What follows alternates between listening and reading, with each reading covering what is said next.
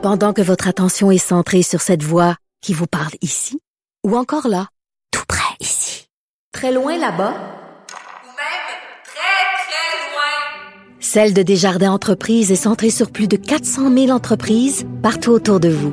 Depuis plus de 120 ans, nos équipes dédiées accompagnent les entrepreneurs d'ici à chaque étape pour qu'ils puissent rester centrés sur ce qui compte, la croissance de leur entreprise.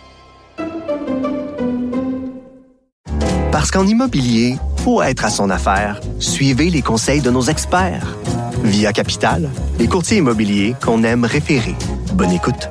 Le hockey a tellement évolué, les jeunes maintenant, ils ont des skills comme ça se peut pas. Puis ces kids-là, ils rêvent à... François Barry. Un animateur pas comme les autres. Salut Jean-François. Salut Mario. Alors, Jeff Gorton, le nouveau euh, président, vice-président opération hockey du Canadien, qui va apparaître sur la scène ce soir au match, demain en conférence de presse. Exactement, la conférence de presse est demain 10h. Évidemment, il va être au Centre Bell ce soir pour épier sa nouvelle équipe. Il était du côté du Rocket euh, hier. D'après moi, il a déjà regardé quelques matchs. Je ne sais pas depuis combien de temps il est au courant qu'il y a des chances qu'il s'en vienne ici, mais c'est sûr que son idée de fait sur plusieurs joueurs déjà.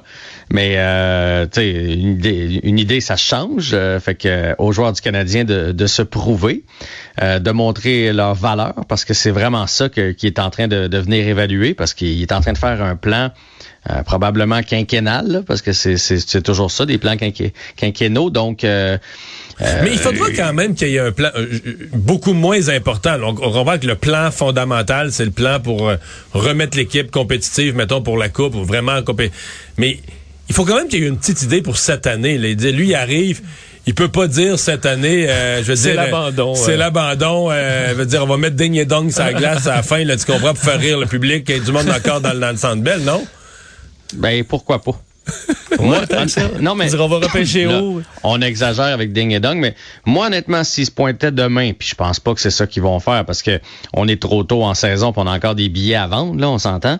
Mais si ils se pointent demain, puis que je, lis entre les lignes que on fait un virage, comme ils ont fait à New York là, il y a deux, trois ans, on fait un virage jeunesse. Donc, tout ce qu'on va pouvoir échanger, qui est un peu plus vieux, pour aller chercher des jeunes pour que dans deux ans, trois ans, le Canadien soit une puissance de la Ligue, moi, j'ai pas de problème avec ça. Moi, le jour où je me, me fais inviter au Centre Bell, mettons, et que je m'en vais voir le Canadien et que je sais que c'est une équipe de jeunes, là. que Norlinder est là puis qui va jouer 20 minutes, puis que Romanoff est là puis qui va jouer 20 minutes, puis Caulfield, puis toute la gang, je sais qu'on est en train de bâtir, je serai pas déçu. Quand j'y vais puis que c'est Toffoli puis que c'est Anderson puis qu'on essaie de gagner, ben là, je suis déçu parce que je me présente dans un autre état d'esprit. Mais moi, moi personnellement, ça fait des années que je réclame ça, que j'ai hâte que le Canadien redevienne une puissance, pas toujours shaké dans nos culottes. Toutes les séries qu'on a jouées dans les 20 dernières années, on était toujours les négligés. Je suis tanné de ça, que ce soit nous autres qui surveillons le gros joueur de l'autre bord, et puis là, ben, peut-être que si lui se blesse, on a une chance, puis que notre goaler go sa tête. J'aimerais ça, dans cinq ans, pouvoir dire c'est nous autres l'agresseur. C'est nous autres qui fait peur quand on se présente à quelque part. Regarde ce soir, là, Avalanche du Colorado contre le Canadien de Montréal. Qui fait peur à qui? Ben, c'est le Canadien qui fait peur à l'Avalanche, parce que l'Avalanche sont fait torcher hier par Toronto. Là. vous comprenez ce que je veux dire? Moi, je pense que si, si arrive demain puis qu'on lit entre les lignes qu'on part pour une reconstruction. Toi, tu vas être content. Moi, je vais être content. Puis reconstruction, ça veut pas dire cinq années de misère. Oui, ça se peut. Il n'y a pas de garantie. Puis on l'a vu dans d'autres équipes, des fois, c'est compliqué. Mais regarde les Rangers, bon, ils ont été un peu chanceux à la loterie. Reste qu'en dans deux ans, sont redevenus une équipe euh, compétitive.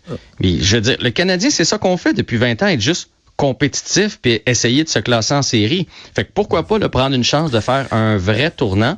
Fait que moi, moi, je serais pas déçu. Il y en a peut-être qui vont l'être. Moi, j'ai pas de billet de saison, fait que je m'en fous. Mais moi, j'ai hâte de regarder le Canadien en faisant, hey, après, d'après moi, ce soir, 4 à 1. Puis d'avoir des gars du Canadien, des meilleurs marqueurs de la Ligue. Hey, ça et ça, et ça, ça fait combien d'années qu'on n'a pas surveillé ça? Mettons le top 10 des marqueurs pour voir on a-tu un joueur, puis s'il y a une grosse soirée, il remonte dans le... Que j'étais enfant. mon souvenir, c'est que j'étais enfant. Mon dernier souvenir, moi, c'est Saku Koivu Je sais pas si tu te souviens, il y avait eu un début de saison phénoménal avant Alexandre sa me souffle à l'oreille que Toffoli était des top marqueurs pendant 10 matchs l'an passé. Au Ouais, début, ouais. au début, Ouais, début, début. Ouais, c'est ça. C'est ça, pendant 10 matchs. Mais sur toute une saison, ça, ça fait très, très longtemps. Le dernier trio, le dominant qu'on a eu, puis ça n'a pas été longtemps, c'était Kovalev, Plekanet, Kostitine. Je sais pas si tu viens de cette année-là. Les trois ensemble, là, ça roulait. Puis j'aimerais ça qu'on retrouve ce genre de trio-là, le genre de performance qu'on avait dans le temps de, de Danfous, puis de Pierre Turgeon, puis de Mark Recchi. C'était le fun. On faisait notre pool de hockey, on prenait des joueurs du Canadien. Là, tu prends un joueur du Canadien dans un pool. fais- En, c'est ça, en c'est 13e, ça. en 13e ronde. Ouais. Euh, euh, bon, parlons quand même des bonnes nouvelles aujourd'hui, là, parce qu'il y a des, euh, des retours au moins. Ouais, Perrault, Kulak et Wideman sont de retour dans la formation. Fait que ça, c'est effectivement de bonnes nouvelles, surtout dans le cas de, de Perrault et de Kulak. Quoique Wideman joue pas du mauvais hockey puis peut être utile sur l'avantage numérique.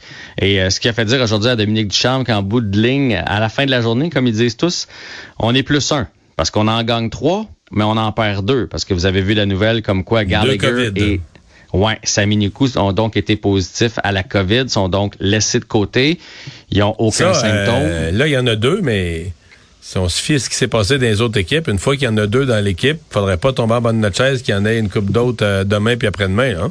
Ben, c'est, j'ai eu la même réflexion que toi. Là. Ça a été le cas pour les Islanders, ça a été le cas pour les Devils, les sénateurs d'Ottawa. Fait qu'on va souhaiter que non, mais ça se que pourrait que bien. le Canadien brise sa belle lancée euh, avec euh, de la COVID.